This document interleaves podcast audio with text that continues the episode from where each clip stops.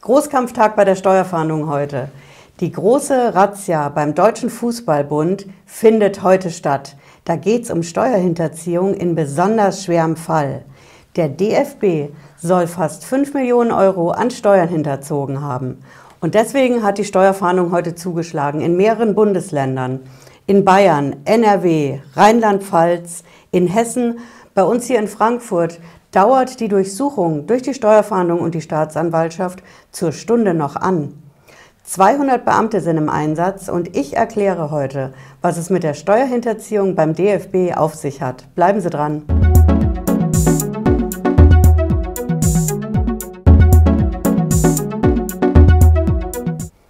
Ich bin Patricia Lederer, ich bin Rechtsanwältin in der Frankfurter Steuerrechtskanzlei Lederer Law. Ich freue mich, dass Sie dabei sind. Ja, in Sachen Fußball und Finanzamt und Steuerhinterziehung ist ja immer eine Menge los und vor allen Dingen jetzt zum Jahresende. Klar, da droht die Verjährung und deswegen schwört die Steuerfahndung aus, um genau diese Verjährung zu unterbrechen. Und Fußball und Steuerhinterziehung ist einfach ein Dauerbrenner. Wir haben letzte Woche die Akte Lewandowski gehabt und diese Woche, heute konkret, geht es um diese große Razzia beim Deutschen Fußballbund. Was ist da genau los? Ich habe es mitgebracht. Der Spiegel hat als einer der ersten heute darüber berichtet. Es geht konkret darum, dass der DFB Einnahmen nicht angegeben hat. Dazu muss man wissen, wie der DFB bei der Steuer konkret aufgestellt ist. Und das schauen wir uns jetzt mal ganz genau an. Der DFB hat im Prinzip den Status als Verein. Und da hat er natürlich einen gemeinnützigen Teil. Das heißt, der ist bei der Steuer, steht er besser da. Und er hat auf der anderen Seite einen gewerblichen Teil. Und um diesen gewerblichen Teil heute geht's. Da geht es konkret darum, dass der DFB Einnahmen hat aus Werbung. Werbung für diese Banner unten am Spielfeldrand. Die Banner, auf denen zum Beispiel die Stromkonzerne werben oder dass wir einen Handyvertrag abschließen sollen oder dass wir Fußballwetten abschließen sollen. Für diese Banner zahlen diese Konzerne Geld an den DFB und pro Heimspiel von der deutschen Nationalmannschaft soll so eine Bannerwerbung 1,4 Millionen Euro gekostet haben. Das Geld soll der DFB eingenommen haben. Und hat er das jetzt nun konkret versteuert oder nicht? Die Steuerfahndung ist der Meinung, dass diese Einkünfte aus dieser Werbung gewerbliche Einkünfte sind und dass der DFB das nicht angegeben hat. Der DFB wiederum, der sagt, wir haben das angegeben, aber das fällt in den gemeinnützigen Teil, weil das einfach Vermögensverwaltung für uns ist. Wir haben da keine gewerblichen Einkünfte. Ja, und wie kommt der DFB zu der Einschätzung?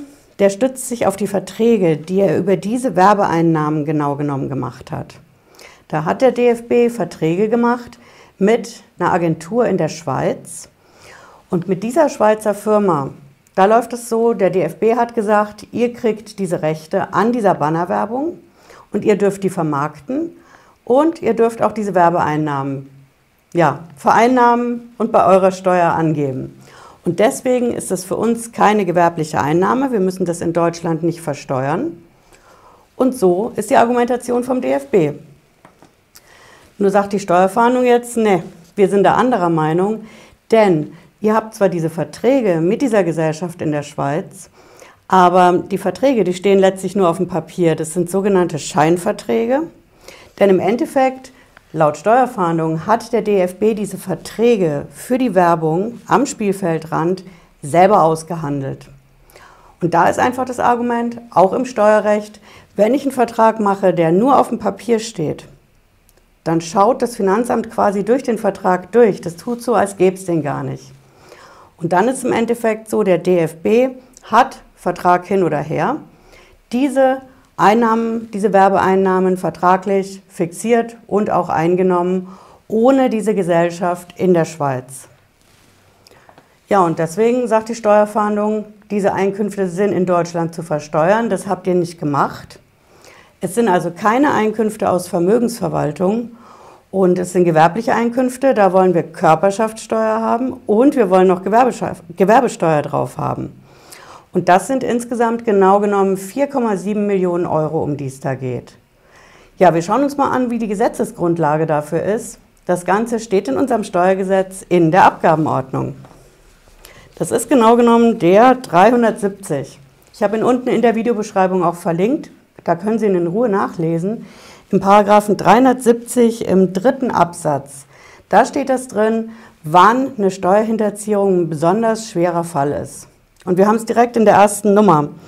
Eine Steuerhinterziehung in einem besonders schweren Fall ist, wenn in grobem Ausmaß, in großem Ausmaß, Steuern verkürzt werden. Großes Ausmaß, was ist das?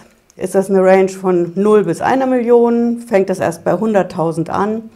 Dazu muss man einfach wissen, es gibt eine Rechtsprechung dazu vom höchsten Strafgericht in Deutschland für die Steuer. Das ist der Bundesgerichtshof in Karlsruhe. Und der hat nach einem langen Hin und Her hat der gesagt, okay, es gibt eine einheitliche Grenze, das sind 50.000 Euro. Ab 50.000 Euro hinterzogenen Steuern habe ich eine besonders schwere Steuerhinterziehung. Und dann habe ich den Tatbestand im Gesetz, dass ich erstens diese, diesen Fall habe, der da verwirklicht ist und zweitens die Rechtsfolge. Und die Rechtsfolge ist keine ähm, Geldstrafe mehr, sondern die Rechtsfolge ist immer eine Freiheitsstrafe, die da jetzt konkret den DFB-Verantwortlichen droht. Das ist natürlich ein starkes Stück, denn ähm, in dem 370, so an sich stehen die 50.000 Euro nicht drin. Sie können den ganzen Paragraphen runterlesen, ist ein ziemlich langer, aber es steht halt das mit dem großen Ausmaß drin. Und diese 50.000 Euro Grenze vom Bundesgerichtshof, das ist einfach für die Steuerverhandlungen wiederum der Anhaltspunkt zu sagen, wir haben hier beim DFB konkret den Verdacht, dass 4,7 Millionen Euro an Steuern hinterzogen worden sind.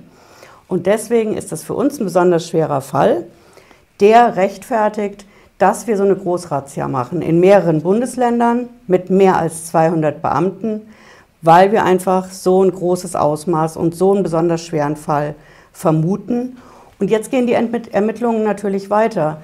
Denn was heute passiert ist, ist, es wurden Akten beschlagnahmt. Jetzt haben natürlich viele gefragt, wo sollen denn da noch Akten sein? Denn ähm, ja, der DFB hat ja nicht zum ersten Mal mit dem Finanzamt und der Steuer zu tun. Also ob da überhaupt Akten gefunden werden, steht auf einem anderen Blatt. Ob in den Akten, die gefunden werden, auch Sachen zu dem Thema mit der Schweizer Gesellschaft für diese Werbeeinnahmen stehen, wird sich zeigen. Die Ermittlungen laufen und ich halte natürlich auf dem Kanal hier auf dem Laufenden, wie das weitergeht. Bleiben Sie mit einem Abo hier, wenn Sie es nicht verpassen wollen. Und ich sag mal, wir sehen uns spätestens am Freitag 18.30 Uhr wieder, wenn es was Neues zu berichten gibt, natürlich auch schon vorher. Bis dahin wünsche ich Ihnen einen schönen Nachmittag, schönen Abend. Bis dann. Ciao.